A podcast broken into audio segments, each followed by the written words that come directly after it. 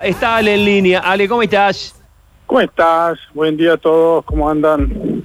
Bueno, arrancando la mañana y vamos a, a charlar un ratito. Ya nomás los oyentes que tengan algo para preguntarle y que ya están entrando los mensajes, ¿eh? 3513-506-360. Ale nos trae una, una nueva del día. ¿Qué tenemos para arrancar, Ale? Mira, vamos a hablar de un tema que estamos, nos tiene a todos contentos, que es la lluvia. Y yo creo que mm, podemos sacarle más provecho a esta situación, ¿no? ya que hace tanto que no llueve. Así que bueno, también acepto consejos este, y experiencias de los de los oyentes que hayan tenido con esto de, de aprovechar de la lluvia, ¿no? ¿Qué, qué- qué ¿Cómo el aprovechamos jardín una, llueve? lluviacita como esta? ¿Qué hacemos? Mira, una de las cosas que yo siempre hago es poner un baldecito, juntar el agua de lluvia, porque es, una, es un fertilizante natural. No sé bien decirte químicamente qué tiene, pero viene bárbaro para las plantas. En el rubro sabemos que no hay como una lluvia este, para que todo levante, para que todo comience. Ayer lo decíamos, ayer lo decíamos, no hay regador que iguale un buen chaparrón. Así que voy a decir que viene fertilizada la lluvia de arriba. Sí, sí. Una de las cosas que tenemos que aprovechar con esta lluvia, que es como una especie de riego general en todo el jardín, es si tenemos algún fertilizante este, granulado para aplicar, es el momento. Lo tiramos y bueno, con la lluvia se, se va a disolver.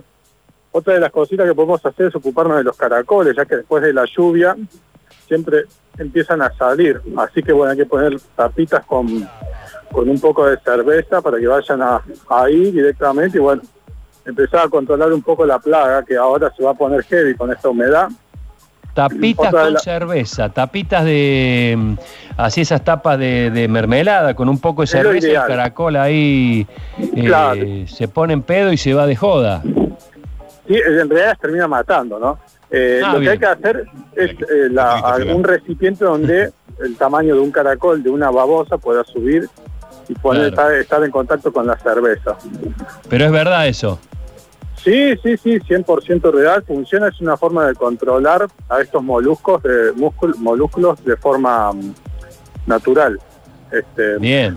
Otra de las cosas que podemos hacer, que siempre me han preguntado si, si es verdad que sirve, es sacar las plantas de interior a tomar un poco de agua de lluvia. Mm. Y es totalmente cierto. Lo que tenemos que tener cuidado es de no dejarla todo el día y, y ni hablar de la noche. O sea, es sacarla un rato a la lluvia, que se empape bien, se moje bien las hojas y después la volvemos a meter este, adentro de casa. Bueno, lindo, es lindo, lindos consejos, eh, muy útiles y muy, muy rápidos de resolver. Están entrando preguntas a, a Mansalva, así que arrancamos con la pregunta de los oyentes. ¿Sale? Dale nomás. Buenos días, chicos. Pregunta: Tengo un ficus en maceta, un ficus en maceta, y hace un año que está estancado, no crece. ¿Es normal? ¿Qué puedo hacer? Mira, depende hace cuánto que esté en maceta y si la tierra que tiene es una es la tierra que, que, que tiene, digamos, desde que vos la pusiste ahí, o sea que no ha renovado eh, la tierra. Así que si hace mucho que está en esa maceta, le tenemos que cambiar la tierra. Y si vemos que las raíces están saliendo para afuera, quiere decir que la maceta Le le queda queda chica. chica. Claro. Ese es un gran dato, Eh, inclusive para los árboles de vereda, cuando empiezan a manifestar las raíces hacia arriba, quiere decir que algo les está faltando que no encuentran en el lugar. Para Ginkgo, pregunta: ¿Qué planta puedo poner en un cantero a pleno sol que sea de tipo tropical? Dice Pablo. Mira, ahí está eh, en un problema porque las plantas eh, tropicales, este, justamente como están en el suelo del bosque, no tienen contacto con el sol. Lo más tropical es lo que nosotros ponemos en el, interior de casa, que justamente la indicación es que no del sol. Para afuera lo que puede poner son palmeras washingtonia o, o algún arbusto que asimile algo tropical que lo hay. Pero no va a poner, no va a poder poner específicamente una planta tropical en el exterior. 351-3506-360 preguntas para nuestro micro de jardinería que está en pleno desarrollo. Hola, buen día. ¿Qué puedo hacer con el cebollín que me vuelve loco en el verano? Mira, es, una, un, pasto, digamos, que, que es una plaga bastante complicada de, de tratar porque las raíces se arman unos racimos, que sería como un racimo de uva y, y cada, cada bulbito, digamos, que es como si fuese una uva, se, se disemina, se van diseminando y diseminando, entonces salen por todos lados. Lo que hay que hacer es meter un herbicida que es selectivo, que es para, esta, para esa plaga en particular. Lo tiene que conseguir en alguna casa de, que venden eh, artículos de fumigación. Bueno, una que se repite todos los miércoles. Ale, buen día. Pregunta, tengo una invasión de grillos topos. Combatirlos con jabón blanco es imposible por la cantidad. ¿Qué puedo hacer? Y tener que llamar a eh, en este caso, este, hacer una colocación con herbicida, pues con un insecticida, puede ser cipermetrina. Si no, algo caserito que puede hacer, que tiene que tener cuidado también, es poner cautrina. La famosa cautrina se compra en el súper y la tira con balde o regadera. Ah, y es algo muy importante que los jardineros aprovechamos justamente con el tema de la lluvia, es que como deja el suelo húmedo, o sea que la, tierra está bien, bien llena de agua, es un buen momento para tratar el grillo topo, porque el producto se va a quedar mucho más tiempo en la tierra, no va a ser absorbido ni por las plantas ni por la tierra. Está bueno, cualquier cosa, Sur Desinfecciones, 156-690-727. Hola, pregunta para Ale, ¿alguna recomendación para sembrar césped?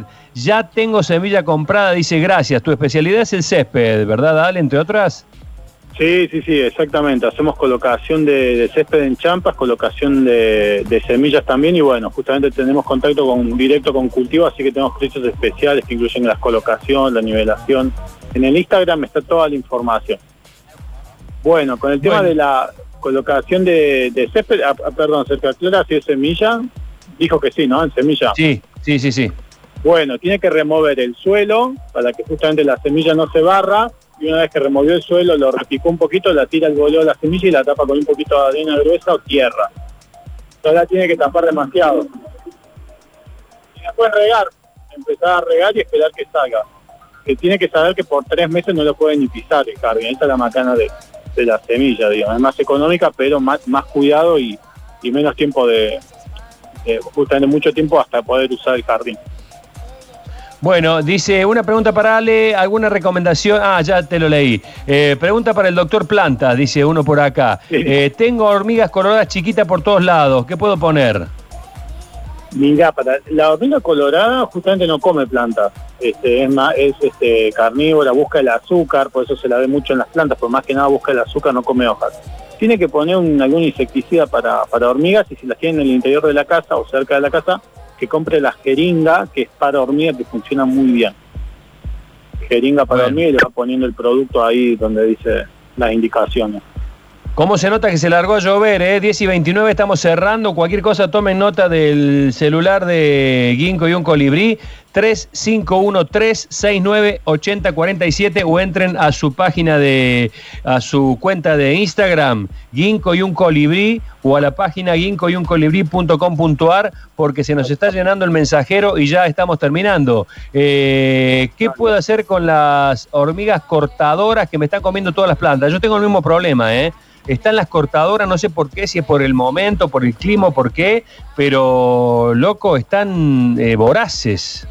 Sí, sí, una, una, ¿cómo se llama? Este, creencia así popular dice que eh, antes de que empiece la lluvia salen así a full a morfarse todo para, para tener reservas. Así que bueno, estas semanas anteriores estuvieron a full, debe ser porque ya estaban oliendo la, la lluvia lo que tiene que hacer, que lo que yo recomiendo con las este, hormigas negras es que le ponga un cebo, que puede ser el Mirex, por ejemplo, y son unos pequeños palitos, eh, que es un tóxico, que ellas lo llevan al nido pensando que son ramas y después, bueno, en contacto con la humedad, le mata el alimento que es el hongo que ellas consumen.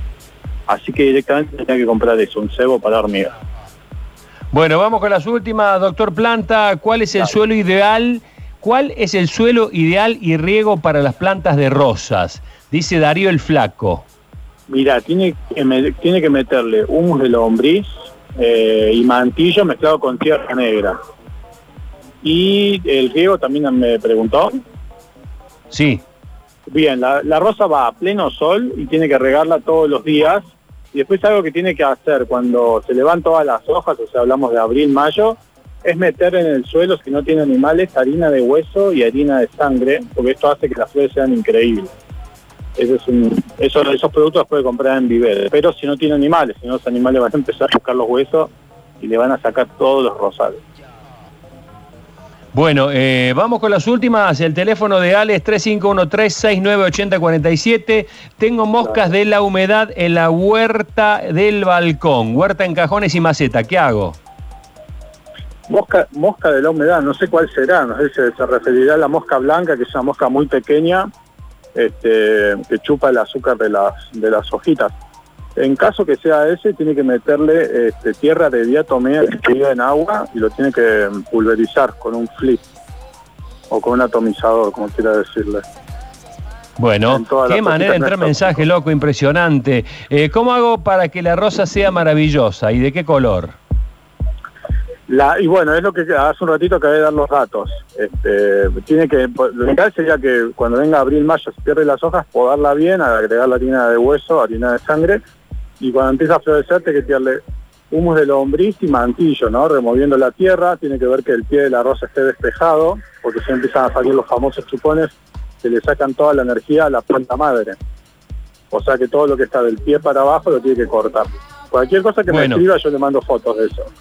Dale, dale, escríbanle, mándenle fotos, nos despedimos aquí, 351-369-8047, el teléfono de Ale, repito, 351-369-8047 y le hacen las preguntas por privada o entran al Instagram de Ginkgo y un colibrí y ahí pueden hacerlo por interno. No, no, no, no, no, es increíble cómo cómo la lluvia ha despertado el interés de la jardinería con la gente. Pero tengo un montón de temas que se me vienen encima. Ale, gracias y nos volvemos a encontrar el miércoles que viene. Dale, un abrazo, chicos, gracias.